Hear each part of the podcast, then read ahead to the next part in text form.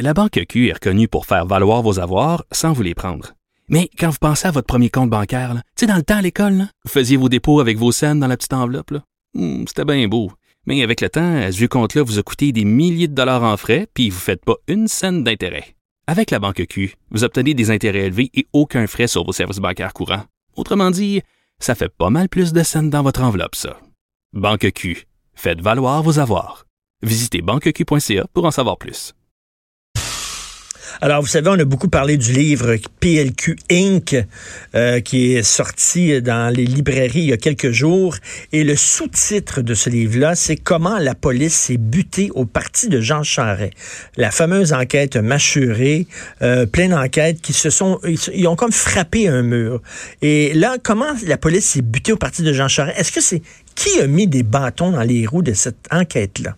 Comment ça se fait que l'enquête n'est pas pas débouché sur des accusations euh, Jean-François Lisée, euh, qui a un blog passionnant, vous devez régulièrement aller consulter le blog de Jean-François Lisée. Il y a toujours plein d'idées là-dedans et son podcast aussi qui est passionnant. Et Jean-François euh, s'est penché justement sur, en fait, ce qu'il ce qu'il appelle le chapitre manquant du livre PLQ Inc. Il est avec nous. Salut Jean-François. Bonjour Richard. Salut. Le chapitre manquant de PLQ Inc., c'est quoi, le chapitre qui manque? Ben, c'est justement le développement du sous-titre. Hein? C'est buté, euh, c'est buté au Parti libéral, mais comment, pourquoi, qu'est-ce qui s'est passé pour que les, toutes ces enquêtes euh, ne, débouchent pas? Évidemment, euh, je, je, ne reproche pas aux auteurs, M. Fortin et toute l'équipe qui ont fait un travail formidable, je dois le dire au départ. Moi, en fait, j'étais pas sûr de vouloir le lire parce que on a tous suivi ça ces dernières années. Moi, j'ai bien lu aussi ce qui était euh, ce qui était révélé par les journalistes à, QMI et ailleurs. Mais en reprenant la lecture du livre, on voit que les auteurs ont tout remis en ordre. Tout ce qui a été euh, révélé ces dernières années est mis dans un ordre chronologique et thématique où ça devient beaucoup plus clair. Ils ont fait leur propre entrevues récemment pour essayer de, euh, de, confirmer ou d'infirmer des choses. Et euh, juste en prenant, par exemple, euh, Madame euh, Madame Trépanier, Yolande Trépanier, qui était la responsable du, du financement au PLQ pendant les années troubles, le livre reprend tout ce qu'elle a dit à la fois dans les différentes commissions et dans ses entrevues avec les policiers. Et là, on voit un certain nombre de, de, contradictions flagrantes, euh, de, de, mensonges, parce que les faits sont connus, que euh, on n'aurait pas pu comprendre si euh, sans le travail de ces journalistes-là. Puis il faut dire aussi qu'ils ont eu accès à, la preuve qui a été euh, qui a été regroupée par les policiers. là, c'est une fuite majeure. mais là, c'est, ces journalistes-là doivent s'en tenir aux faits. Hein, c'est ça. Donc, euh, ce livre-là, ce sont des faits.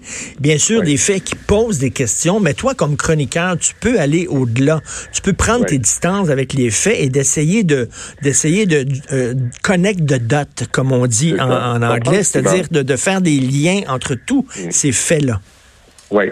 Alors, évidemment, on a devant nous euh, des gens autour de Jean Charest et Marc Bibot qui ont créé pendant les, années 2000-2010 la plus grande machine à ramasser de l'argent de l'histoire du Québec, la plus grande machine de renvoi d'ascenseurs pour les contracteurs, les compagnies d'ingénierie et tout ça de l'histoire du Québec.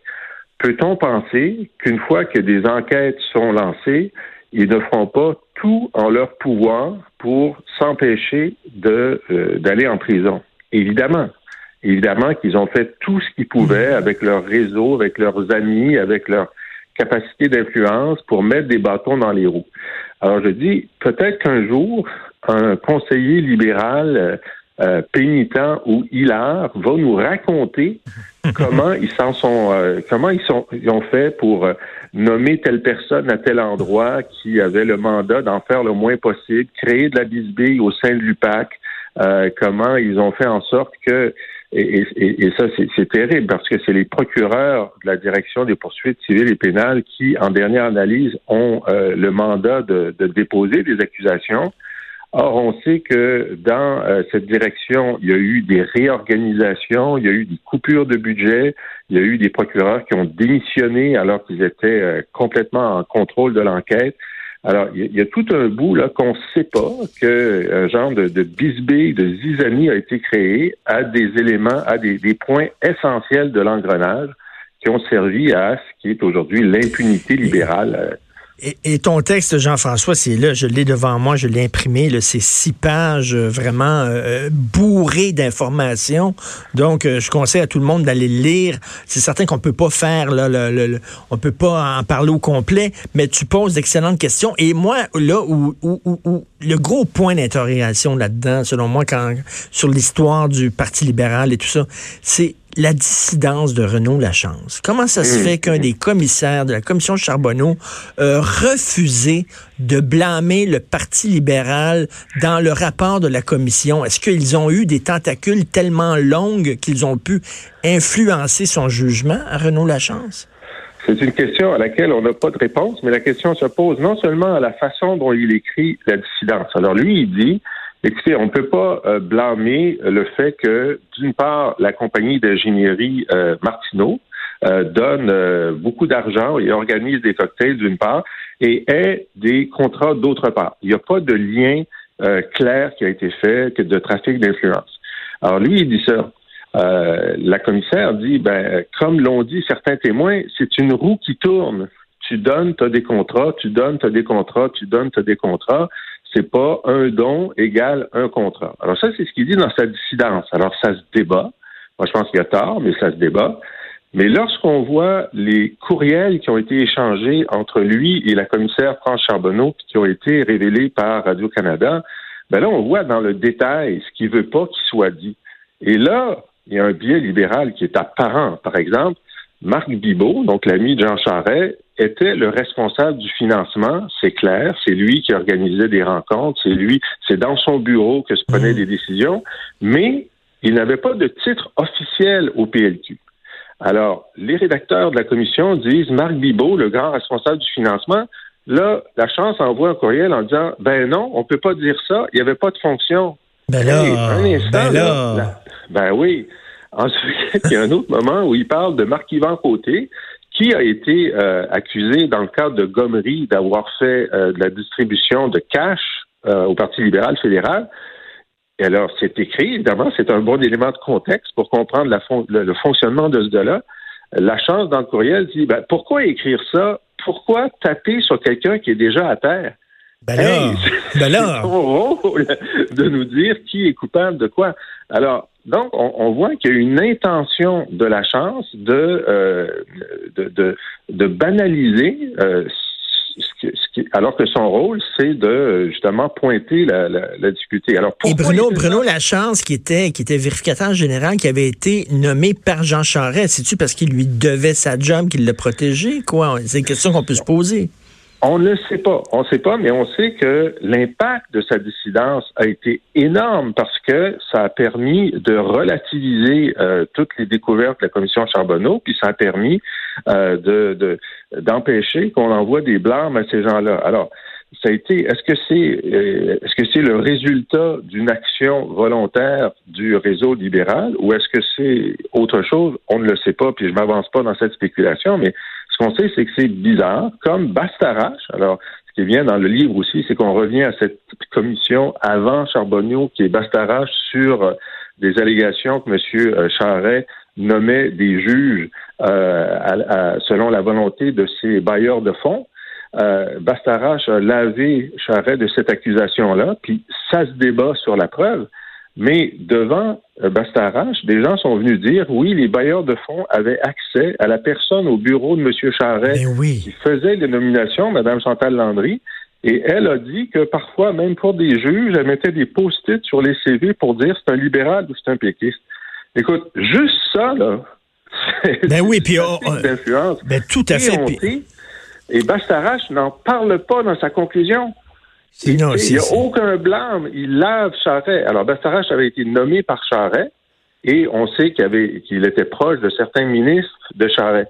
Alors, le pouvoir de nomination, c'est important aussi dans, dans, dans, l'infrastructure de, Autre chose, autre chose aussi, le Brandon. Brandon, qui est un, qui est un mafieux, qui est lié aux malversations de la FTQ Construction. Euh, il fait l'objet d'une filature. Les policiers le voient entrer dans un hôtel pour rencontrer, rencontrer Jean Charest. C'est pas rien, là. T'as un mafieux qui va rencontrer Jean Charest. Et là, les policiers qui font la filature se font dire non, OK, arrêtez. Cessez la filature, tout ça. Attends une minute, là. c'est quoi cette affaire-là? C'est ça. Alors, chacun de ces éléments-là s'explique, enfin, a une explication plausible, comme Charest. Il dit, moi, j'ai jamais demandé qu'on arrête la filature. Possible. Mais il y a quelqu'un dans la hiérarchie de la SQ qui a eu ce réflexe-là. Est-ce que c'est un réflexe parce que c'est un bon libéral, puis c'est ça qu'il faut faire? Est-ce que c'est une gaffe? Alors, chacun des éléments peut sembler euh, anodin ou explicable, mais la totalité des éléments et la certitude que euh, le, réseau Charest et le réseau euh, Bibo se sont certainement activés pour se défendre, fait que il y a une y a une main là à l'œuvre mais mais mais mais Jean-François tu es un homme tu es un homme intelligent, euh, tu es un gars lucide, tu ne tombes pas nécessairement euh, facilement dans les théories du complot. Moi, les théories du complot qui impliquent 5-6 personnes, je peux y croire, c'est correct. Mais là, on parlerait là d'un réseau qui impliquerait Jean Charest, des gens proches de lui, des gens proches du Parti libéral, des policiers de la SQ, des gens de l'UPAC, Renaud Lachance, euh, Bastarache. Écoute, c'est énorme, là. C'est-tu trop gros pour dire qu'il y a eu, effectivement eu un complot? Ça implique beaucoup, beaucoup de gens. Ben, ça, c'est une action, c'est pas quelque chose qui se fait le premier jour, puis euh, avec euh, les deux, trois euh, auteurs du complot, tu écris tout le scénario qui va se passer sur cinq ans. C'est quelque chose que tu fais à mesure. Bon, qu'est-ce qu'on peut faire? Qui est-ce qu'on connaît? Qui est-ce qu'on peut mettre là? comment on peut intervenir? Qu'est-ce que bon? Alors, c'est une action continue puis parfois, comme je l'écris, il y a des parties gratuites. Personne n'aurait pu penser, chez les amis de, de Bibo puis Charret, qu'il y aurait une, à, l'intérieur de l'UPAC une rancœur, puis une division, puis euh, une, euh, euh, une éthique de travail qui soit mauvaise. Je veux dire, ça, ça peut pas se préparer, ça peut pas s'organiser. Alors, c'est sûr qu'ils ont eu, ils ont eu en leur faveur des événements qui se sont développés sans qu'ils soient nécessairement des, agents dans cette Mais, mais reste, que, reste que ça fait beaucoup de gens qui ont participé à ça. Euh, à un moment donné, euh, ces gens-là, il y a certainement quelqu'un qui va parler, là. Ben, on se le demande. C'est comme euh, dans l'affaire Gomery, quand Corbeil, un des organisateurs libéraux fédéraux, s'était mis à donner des entrevues pour dire oui, oui, oui, on a fait ça, puis voici comment on l'a fait. Donc, il y, a parfois quelqu'un qui va sortir, mais à la fin, c'est intéressant de le savoir, mais c'est trop tard parce que l'impunité a été euh, euh, dominé. Euh, Est-ce que là, on, voit que l'enquête sur la SIC a été abandonnée? On ne sait pas vraiment pourquoi. Ça, c'est le grand euh, euh, le grand, euh, la grande corruption pour les immeubles à où il y a des, des, des, bailleurs de fonds libéraux qui ont mis de l'argent dans des, dans des paradis fiscaux. On pensait que la preuve était assez bien établie. Ça, c'est laissé tomber. Sur Manchuré, qui est, qui est vraiment l'enquête sur Charret et sur Bibot, est-ce qu'on va apprendre dans un an que finalement il laisse tomber? c'est pas impossible. Mm. Et donc, même si un jour on a le chapitre manquant, ça va être intéressant de le savoir mais les responsables de cette organisation de corruption auront, euh, auront eu euh, la partie gratuite. Mais un texte extrêmement intéressant. Allez lire ça sur le blog de Jean-François Lisée, parce que c'est vrai que c'est le texte de Jean-François, c'est comme le chapitre manquant de ce livre-là, parce que les journalistes doivent s'en tenir aux faits, mais c'est comme si euh, il pose plein de questions ils peuvent pas arriver aux conclusions là, qui s'imposent parce que, bon, ce sont des journalistes, ils sont censés être objectifs. Jean-François, lui, c'est comme s'il ajoute le chapitre qui manquait à ce livre-là. Donc, euh, le titre euh, du texte, le chapitre manquant de PLQ Inc., on trouve ça sur la boîte à c'est ça? Exact. La boîte à si on peut trouver ton podcast, on peut trouver euh, tes blogs. Merci beaucoup, Jean-François. Merci, Richard. Bonne journée. Salut, bonne journée, Jean-François Lisée.